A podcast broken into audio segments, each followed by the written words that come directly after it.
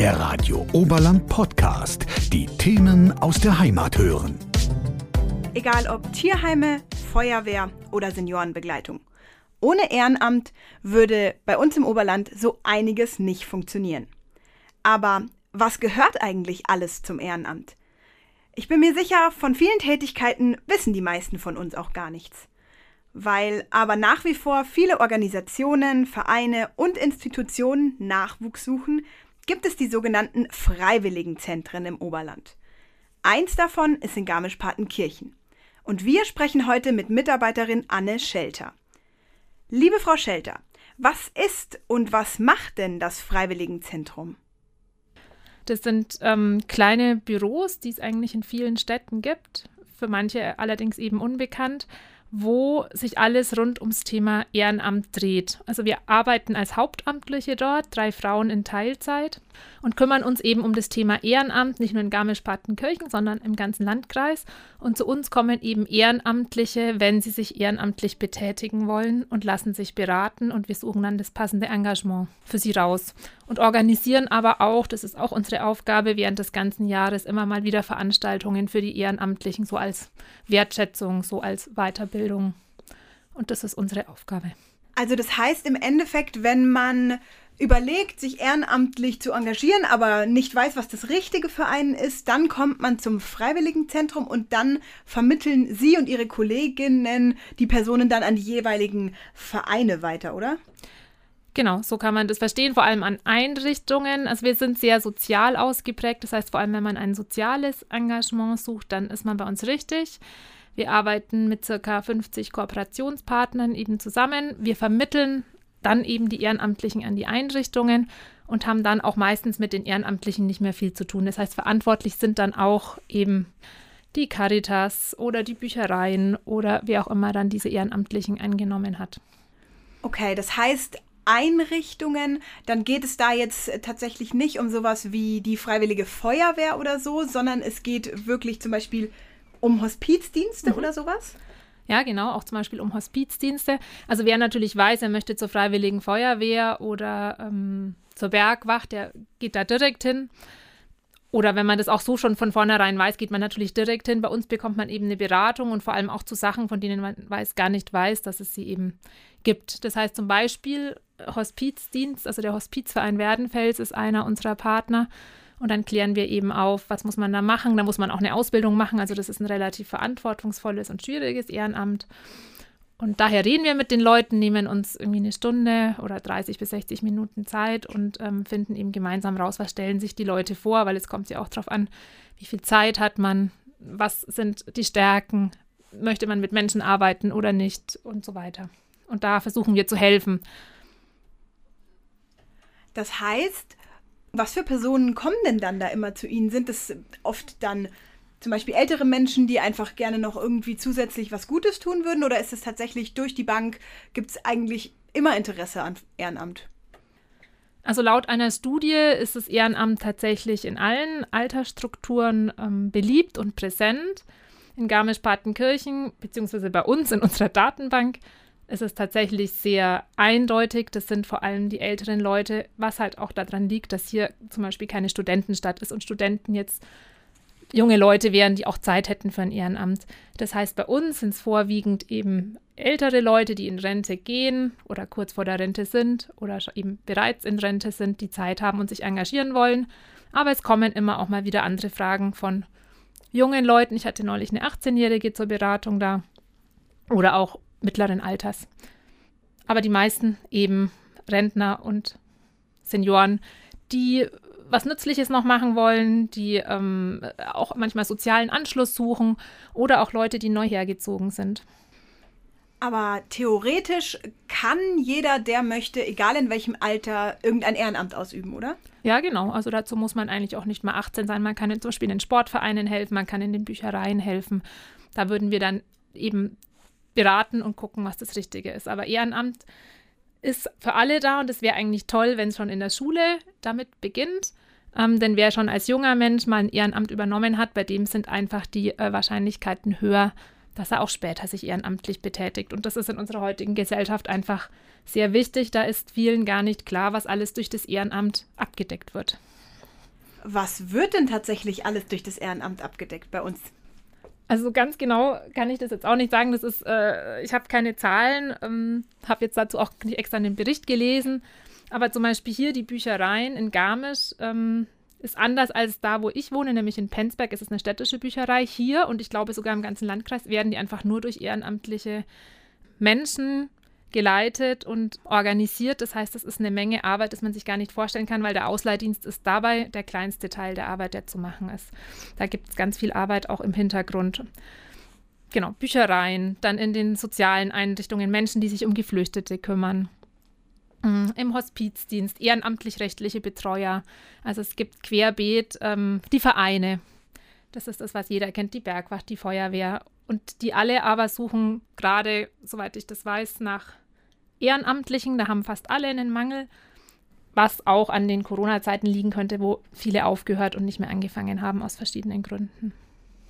Und inwiefern oder wie genau funktioniert die Zusammenarbeit jetzt zwischen den ehrenamtlichen Stellen und Ihnen dann in dem Fall? Also gibt es da so eine Partnerschaft sozusagen, wenn Sie sagen, man gibt auch öfter mal irgendwie so Feiern oder so zu einem bestimmten Anlass für die Ehrenamtlichen?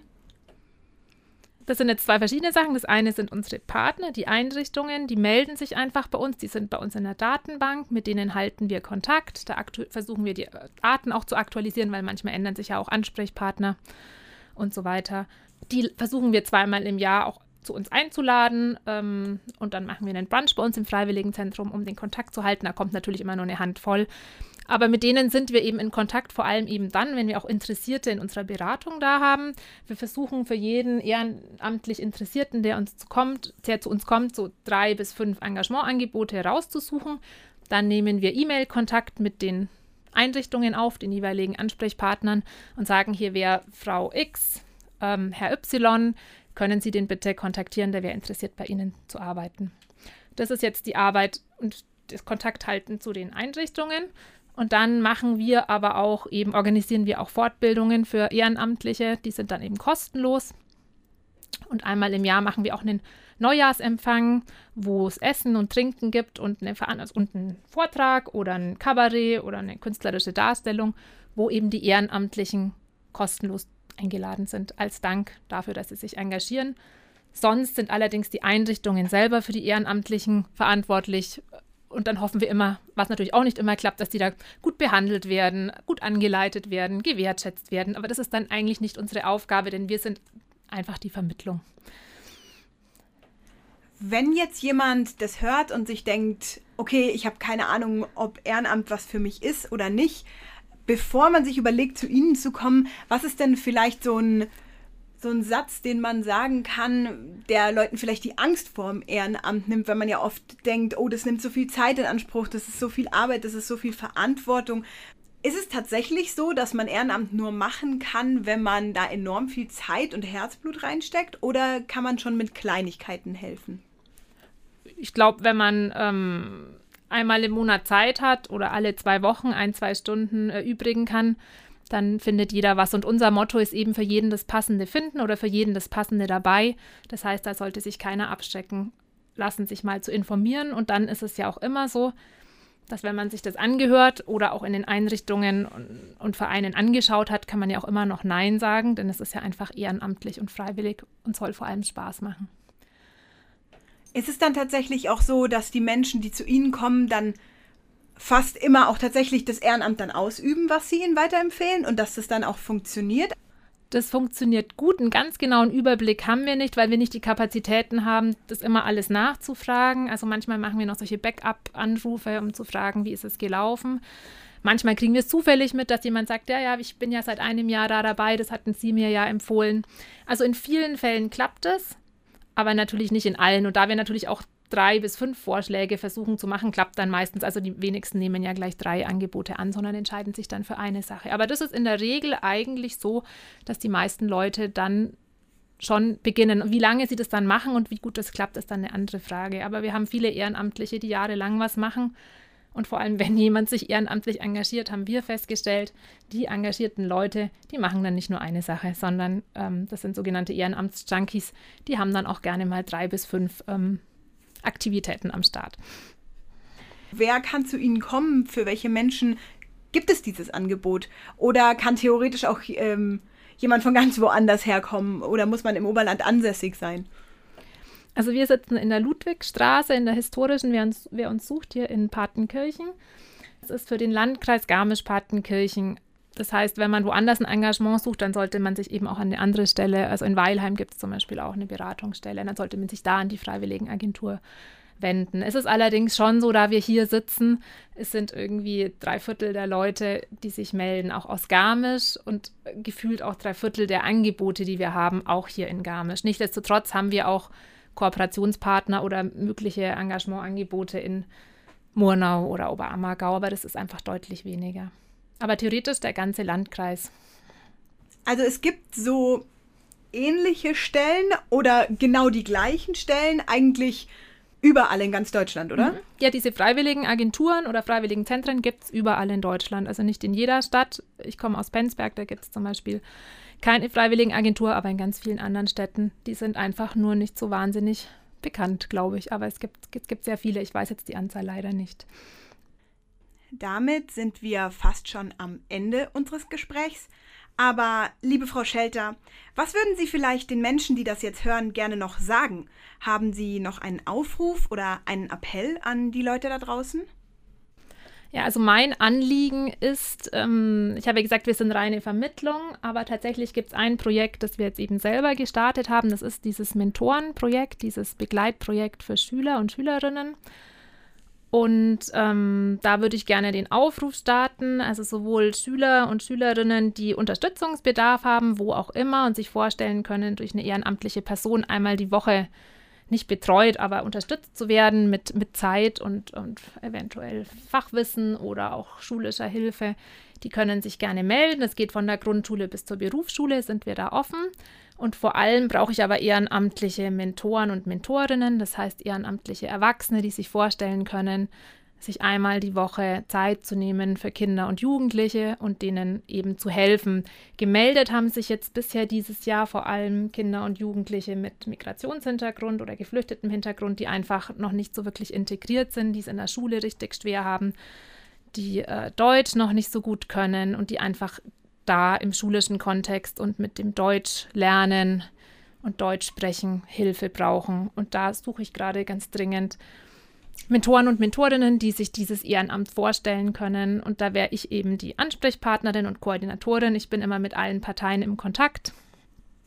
Denn es geht ja auch darum, ähm, wenn es Probleme gibt, dass man die löst. Es geht darum, einen Treffpunkt zu finden. Es sollte ein öffentlicher Ort sein und eben nicht zu Hause aus Kinderschutzgründen. Bei den Familien zu Hause ist es oft auch nicht möglich, weil die beengt wohnen. Das heißt, wir müssen eben gucken, wo wo kann man sich treffen? An öffentlichen Orten im Landkreis. Zum Beispiel wäre es im Freiwilligenzentrum bei uns möglich. Ich mache auch einen regelmäßigen Austausch mit den Mentoren und Mentorinnen und ähm, genau, bleibe mit denen in Kontakt, wie das bei Patenschaftsprojekten eben so üblich ist. Und da gibt es jetzt schon ein paar Tandems, die laufen und wenn das funktioniert und passt, dann ist das eine super Geschichte für die Schüler, weil die dann wahnsinnig profitieren von jemandem, der noch eine andere Sichtweise, eine andere Unterstützung als die Eltern eben bringt. Vielen Dank. Äh, danke für das Gespräch generell und die ganzen Infos. Und bis zum nächsten Mal. Dankeschön. Radio Oberland. So klingt meine Heimat.